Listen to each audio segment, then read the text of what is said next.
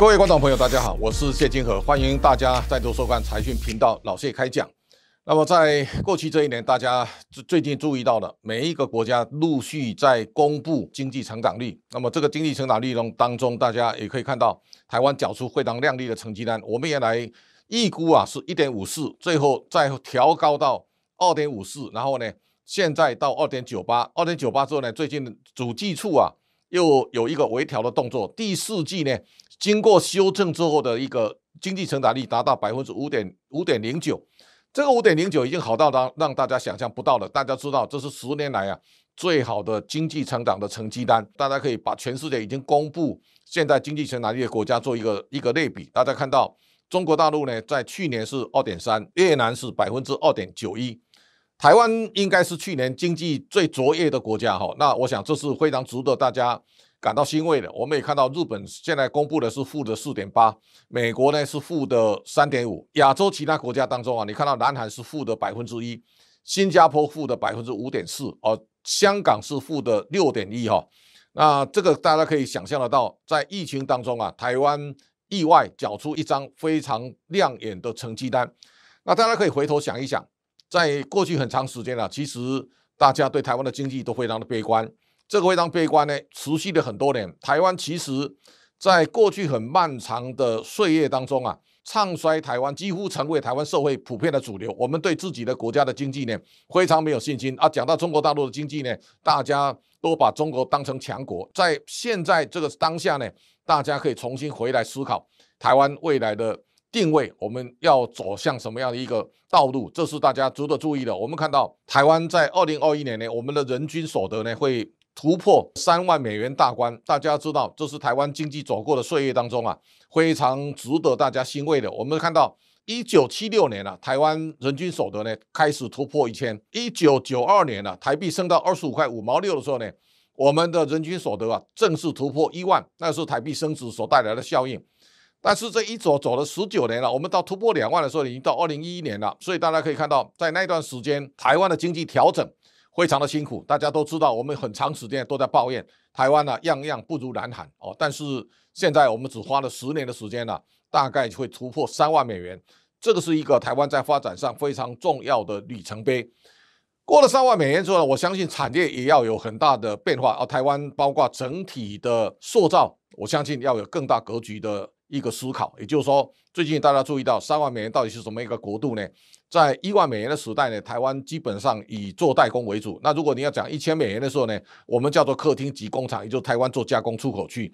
到了两万之后呢，我们开始在利基的产品当中找到出路。到三万之后呢，我相信可能将来走的是一个类似像这次红海走的 MIH 的这种平台经济的格局。这个格局如果台湾能走得好，我相信我们会有进入到另外一个康庄大道的机会。那最近大家注意到了 YouTube 的创办人陈世俊呐，他这次回来台湾脑部开刀，那他在台湾待了将近两年的时间了，他对台湾有很深的感触，他认为台湾是下一个戏骨。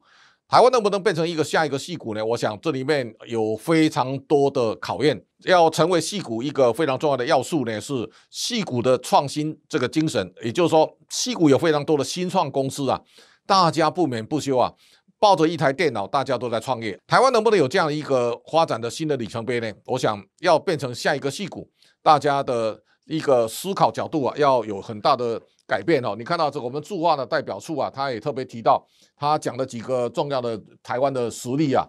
大家看到台湾的经济的力量就等于瑞典哦。那人均 GDP 啊，如果用 PPP 的平价购买力来算呢，我们跟德国差不多。那领土的大小呢，我们跟荷兰呢没有差多少哈。那现在的人口的规模，你看到我们两千三百万人跟澳洲啊两千四百万，大概只差一百万。所以，我们常讲台湾市场很小。如果你讲澳洲，大家都把澳洲当大国，而台湾当小国。其实，这个思考的角度，大家可以重新再思考一下哈。那军事能力呢，我们跟加拿大差不多；进口的总额呢，我们跟瑞士一样哦。那出口的总额大概跟西班牙啦、跟印度啊旗鼓相当。这个情况告诉大家。台湾一点都不小，这一次最有趣的，比方说我们领土啊跟荷兰相差不多啊，那荷兰人口大概一千六百万左右，我们是两千三百万。大家知道在防疫上差多少呢？荷兰现在 COVID-19 的这个确诊病例啊超过一百零三万人，但是台湾到现在大概九百四十三个哦，那这个台湾人口比荷兰多啊，但如果确诊病例来比的话，那个大概差了几几千倍啊，所以我想。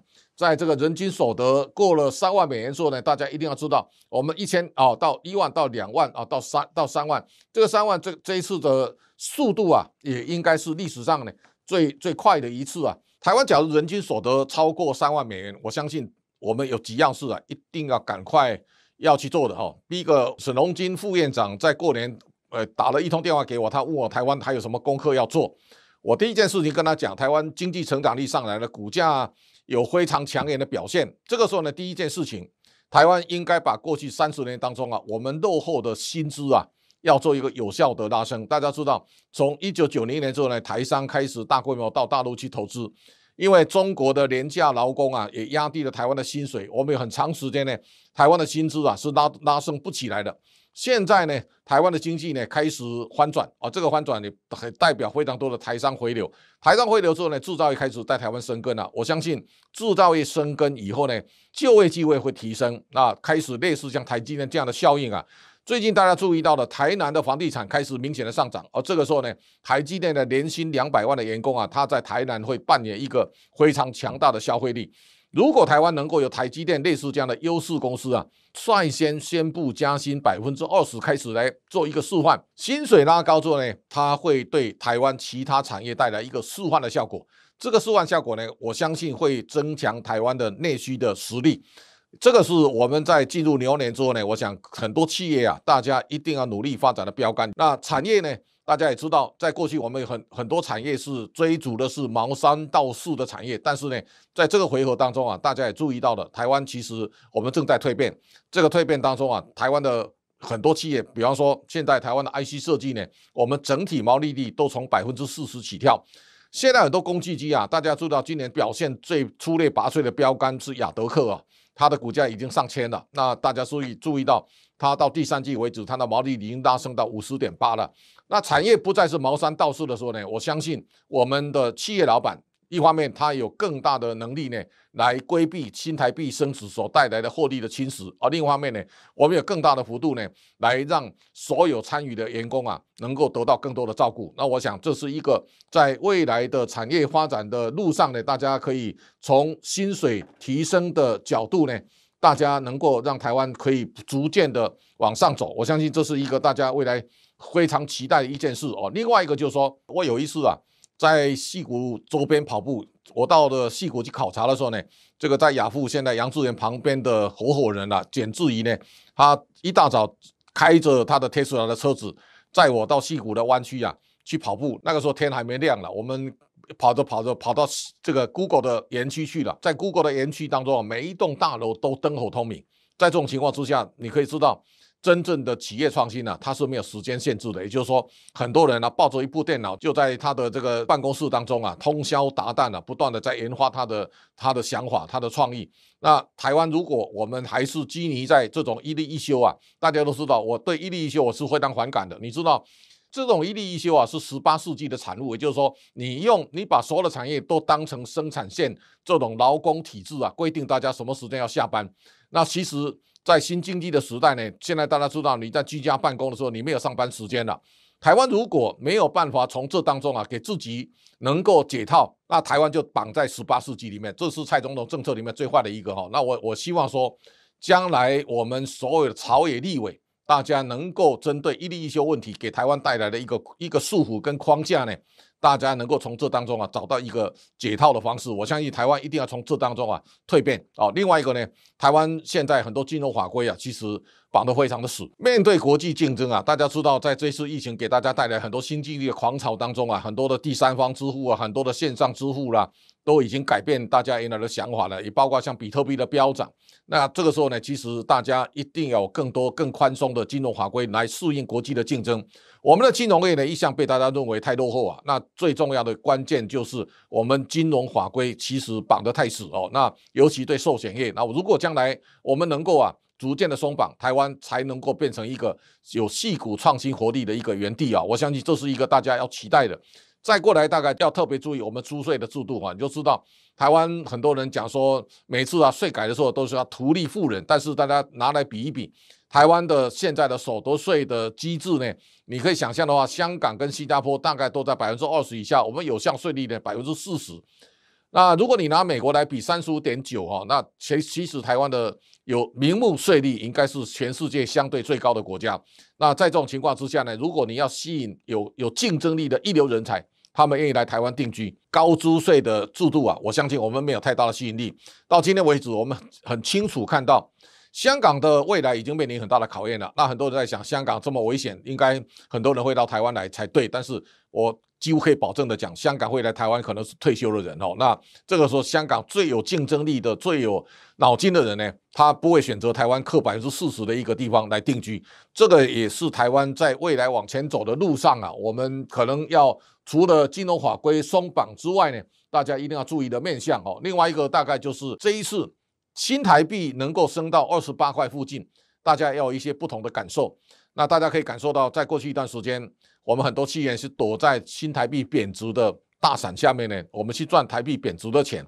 现在一方面资金回流，而台币有各种这个外面回来的钱，我相信台币相对来讲，除非两岸开打，否则的话，台币要贬值的几率不大。新台币走上升值的道路，我相信很多企业也要有很多不同的启发。所以刚刚我讲的，我们面对台币升值，大家要勇于承担。而一方面呢，在台币升值的路上啊，大家做一些改造。第一个呢，你的产业一定要做一些变革。如果我们还是停留在毛三到四的代工产业的情况之下呢，我相信在台币升值十趴的情况下，你的毛利没有站上十趴以上呢，你第一个可能会淘汰。就是说，你只有把毛利率拉到二十、三十、四十、五十以上呢，你才能够从容面对新台币升值所带来的一个在汇损上的相对的压力。我们过去呢，很多企业把这种财务操作呢，避险呢，都交都交给中央银行总裁。但是现在开始呢，我相信很多企业要把规避汇率的风险呢，当成企业在财务部门当中啊非常重要的要素啊。第二个呢，就大概台币升值以后呢，正好是台湾的企业呢加大投资力道最好的时机。也就是说，你看到这一次台积电呢，它一年的资本支出啊，两百五十到两百八十亿美元。那这个时候呢，台币三十一块跟台币二十八块，你在国外的采购啊。我相信你的力度，我完全是不一样的。那在这种情况之下呢，大家已经很清楚可以看到，在台币升值的一个关键时刻啊，大家台湾的企业正好可以利用这一次的机会呢，开始不断的去进口国外一流的设备。比方说，现在台积电去进口爱斯摩的这个这个光刻机啊，我相信成本会得到相对的下降的优势哦。那这个也是大家在资本投资上呢，正好是台币升值呢，是一个最佳投资的好时机。第三个重点呢、大家也要注意到，台币升值呢，也对台湾的产业开始展开国际诟病是最好的时候啊。大家可以了解，在过去这段时间呢、啊，很多的产业呢是在诟病当中啊，不断的把自己变强变大哦。国巨是一个被最标准的例子，大家可以稍微回顾一下，在二零一二年那个前后啊，国巨的股价大概七块多。啊，那个时候呢，陈爱民对自己的公司股价这么低啊，他非常不以为然。哦，那后来他经过了三次减资啊，再加上这个被动元件的景气呢大好，那么国际的股价到了一千三百一十块。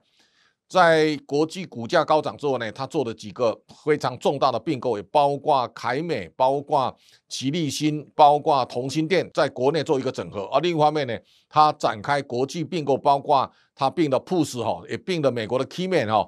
那这些并购动作也让国际变强变大，现在国际的市值超过三千亿以上啊！这一次呢，环球晶啊并了德国的世创，中间虽然历经波折，但是呢，现在看起来环球金的股价正在往千元的方向迈进。